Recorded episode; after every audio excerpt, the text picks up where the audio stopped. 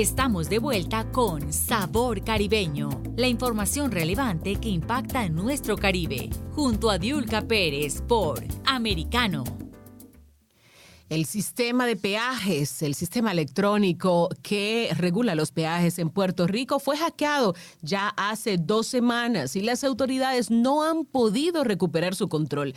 Tenemos en la línea a Alan Maccabi, periodista, empresario y consultor de Puerto Rico, para hablarnos de lo que está pasando millones, millones de dólares pudieran estar involucrados en una operación tanto para recuperar el control de los peajes o en caso de tener que sustituirlo. Alan, bienvenido a Sabor Caribeño. Gracias por estar con nosotros. El privilegio es mío, un, honor poder estar contigo y con, con toda tu gran audiencia y, y definitivo problemas graves los que lo que suceden en todo el mundo, lo que estamos viendo en Ucrania, pero en Puerto Rico también hay, hay serios problemas que cuestan millones de dólares resolver.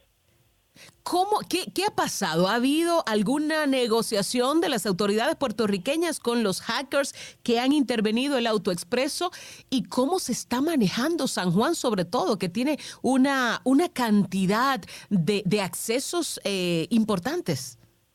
Pues mira, primero eh, no hay, no hay crisis para el conductor, no hay crisis para el ciudadano común, porque la realidad es que continúan haciendo todos sus accesos. El, el problema es para el gobierno, porque cuando el gobierno se entera que a esta compañía privada, que es la que tiene a cargo el proceso del cobro del autoexpreso, que es el servicio en que ya pues con, con la tecnología y, y, el mundo moderno en que vivimos, ya no hay que estar parando en un toll para echar una moneda o para cambiar billetes por moneda, sino que ya usted automáticamente pasa con un lector que ya lee y usted recibe eh, sus facturas o mensualmente con una tarjeta ya tiene eh, un pago porque lo que hace la mayoría de la gente es que ya prepaga, compran 100 dólares, 50 dólares, 20 dólares y, y la tarjeta carga cuando usted ya llega a menos de 5 dólares automático.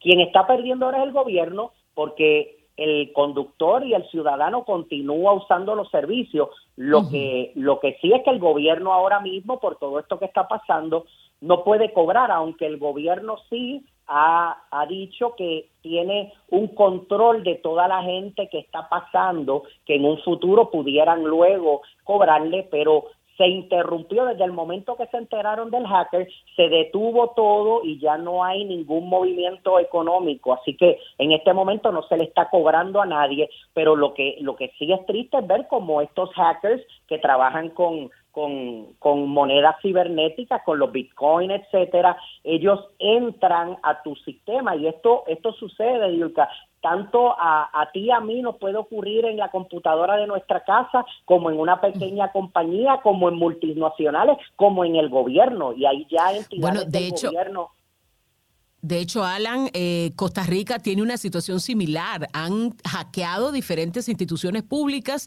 y han tenido que sentarse a buscar alternativas para resolver el problema. O sea, los hackers están buscando mercado de dónde alimentarse.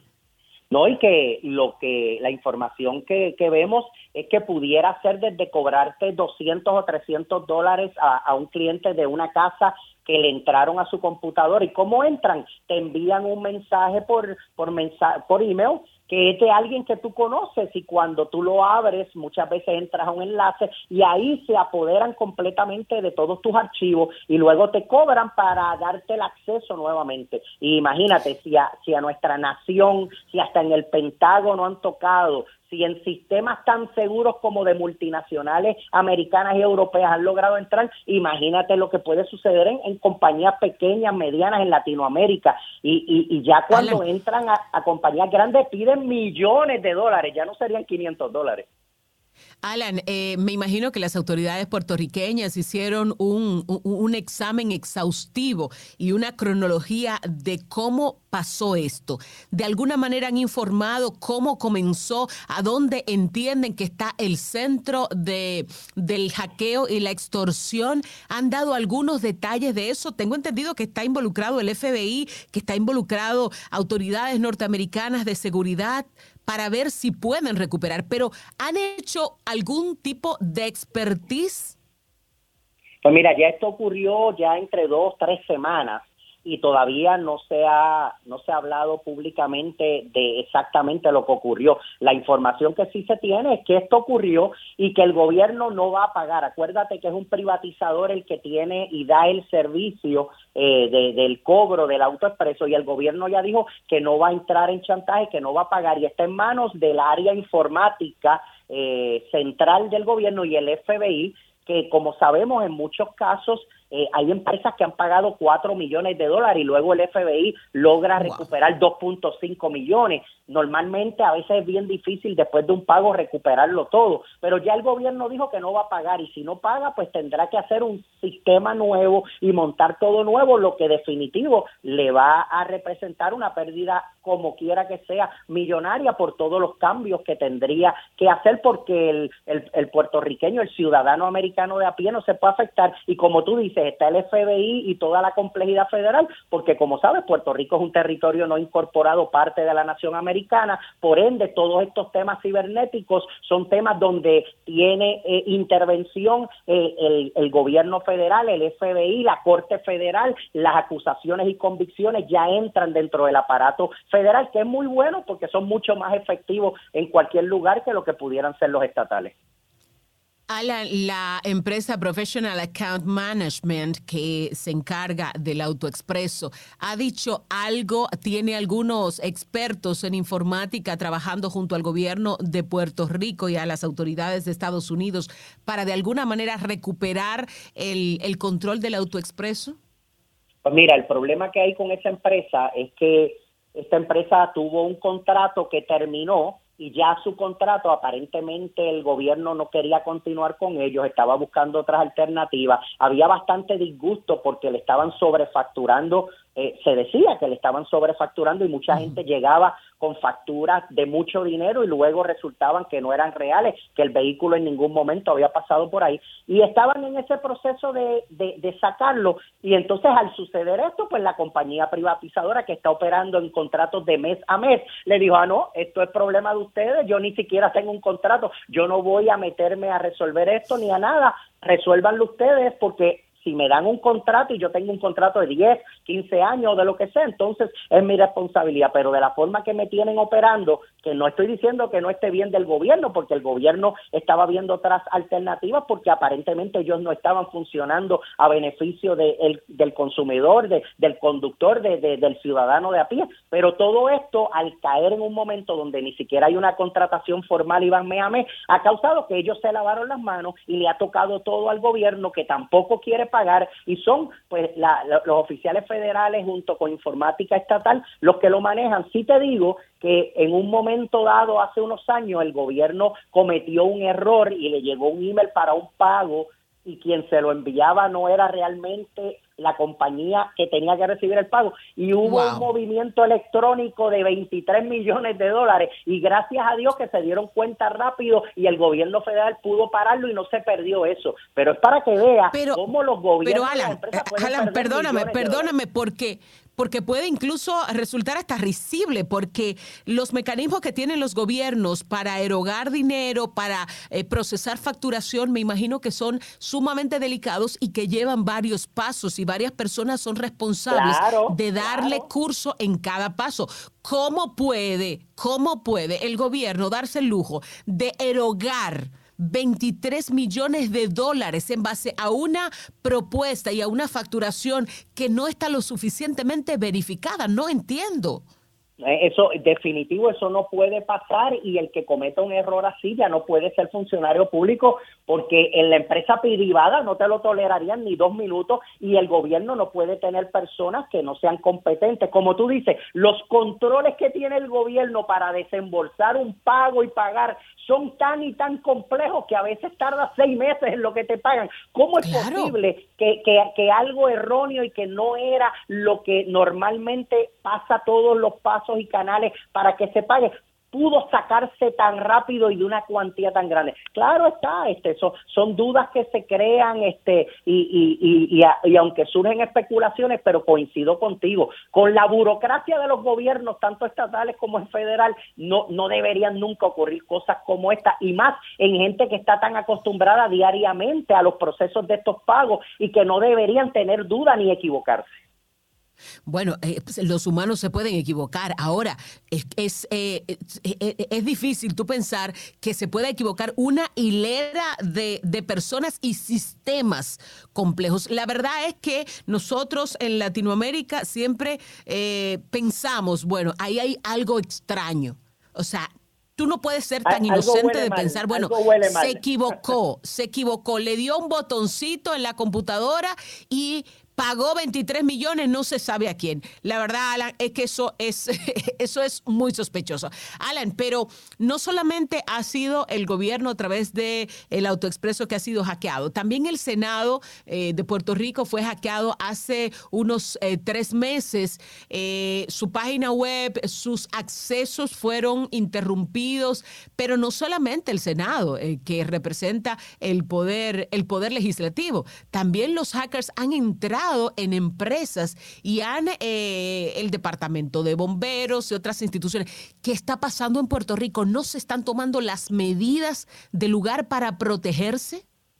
Pues mira, hasta en la Universidad de Puerto Rico en las oficinas centrales también hicieron lo propio y entraron y ahí había preocupación porque están todos los seguros sociales y todo de los estudiantes. Pero mira, te tengo que reconocer que, que sí se está haciendo, inclusive el gobierno actual en Puerto Rico eh, tiene una área de informática con un director que han estado haciendo una transformación magistral y moviendo todo a, formas en donde virtualmente tú puedas ya sacar tus licencias de conducir, renovarlas, de aprendizaje, un sinnúmero de servicios conectando a todas las agencias entre ellos, porque antes era ridículo que tú a cada agencia del gobierno tenías que irle a demostrar que no tenías deudas con otra, cuando todas las agencias deberían comunicarse y solo con hundir un botón, saber esta persona si tiene alguna deuda el gobierno, como pasa en la nación. En la nación en Nueva York hunden un botón y saben si tú tienes deudas en California, en Texas, en North Carolina. Eh, y, ¿Y cómo es posible que un gobierno en Puerto Rico antes no se comunicaba entre ellos? Claro, porque todos tenían sistemas informáticos diferentes, porque todos querían beneficiarse usando gente distinta y tú sabes las cosas que muchas veces pasan en el gobierno en estas compras millonarias. Eh, ya todo eso se está resolviendo y no creo que sea un problema directo de irresponsabilidad del gobierno. Creo que es que la realidad es que hay unos hackers muy profesionales que, como te digo, ya han hasta tocado puertas a veces en el Pentágono, que, que no hay lugar más seguro eh, eh, en nuestra nación que el Pentágono. Son expertos, son personas eh, desde África, desde Siria, desde Irán, desde Ucrania, desde Rusia, eh, igual que está la trata humana y a veces decimos cómo es posible que esto suceda, eh, igual, igual que, que vemos cómo se llevan niños y mujeres para, para vivir de ellos en distintos, pues pasa lo mismo con esto y esto es mucho más fácil porque son personas escondidas detrás de un monitor o de un servidor y que dominan muy bien este tema y no dejan huellas dictales, a veces es bien difícil. Claro, tenemos unos sistemas de seguridad tan buenos que en la mayoría de los casos lo detectamos y llegamos, pero a veces también cuando cuando llegamos, imagínate, llegar a Siria, llegar a, África, llegar a Ucrania, entonces al final, ¿qué vas a hacer? Ahí tú no puedes ir directamente. Si no pudiste salvar electrónicamente de alguna forma el dinero, es muy poco lo que vas a poder hacer porque lo hacen de lugares donde inclusive las relaciones con Estados Unidos son, son pésimas. Lo, más complicado ahora, Alan, es que con estas criptomonedas, estos sistemas eh, financieros eh, solamente electrónicos, muchas veces no saben ni siquiera a dónde se fue el dinero. Entonces, eso complica mucho la situación y facilita más el trabajo de los hackers y el robo tanto de información como de dinero. Diolka, y algo importante es que estas personas, como tú acabas de decir, trabajan con monedas cibernéticas, con el Bitcoin. Todos cobran con Bitcoin, así que tú tienes que adquirir Bitcoin, pagarle con Bitcoin y hace todavía mucho más complicado y complejo todo el proceso porque no, no, es, una transacción que se hace en una tarjeta ATH móvil de un banco con una tarjeta de crédito que, que, en segundos tú detectas todo. Estas personas saben lo que hacen y precisamente eh, el Bitcoin y todas estas cibermonedas aunque vinieron para hacer el futuro, que posiblemente el futuro no va a tener ya papel, pero también las personas del mar, eh, las personas eh, que, que, vienen a, a hacer sus maldades, hablándolo en términos muy bonitos, utilizan todo esto porque el que el que el que hizo la ley hizo la trampa y siempre van a haber Ellos se actualizan. Claro, utilizan la tecnología. Se actualizan quizás más rápido que las mismas autoridades de, nuestros países. Correcto, tienes Alan, gracias por estar con nosotros, gracias por estar con nosotros desde San Juan, Puerto Rico. Esperamos que muy pronto las autoridades lleguen a un acuerdo, sea con los hackers o eh, recuperen el control del autoexpreso en Puerto Rico y puedan continuar con la recaudación de dinero, que al final de cuentas este dinero ayuda a que puedan mantener mejores carreteras y mejores vías de comunicación en nuestros países. Alan Maccabi desde San Juan, Puerto Rico. Gracias, Alan, es empresario, periodista y asesor. Gracias por estar con nosotros siempre. Un honor y, como siempre cuentas conmigo. Eh, me encanta compartir contigo y con tu gran audiencia en Americano Media. Muchas gracias, Alan. Nosotros vamos a la pausa. Regresamos aquí en Sabor Caribeño a través de Americano Media. No olvide bajar nuestra aplicación y estar en contacto las 24 horas con la información global. Sabor Caribeño está disponible para ti cuando quieras. Accede a toda nuestra programación a través de nuestra aplicación móvil americano. Descárgala desde Apple Store o Google Play y mantente informado con nosotros.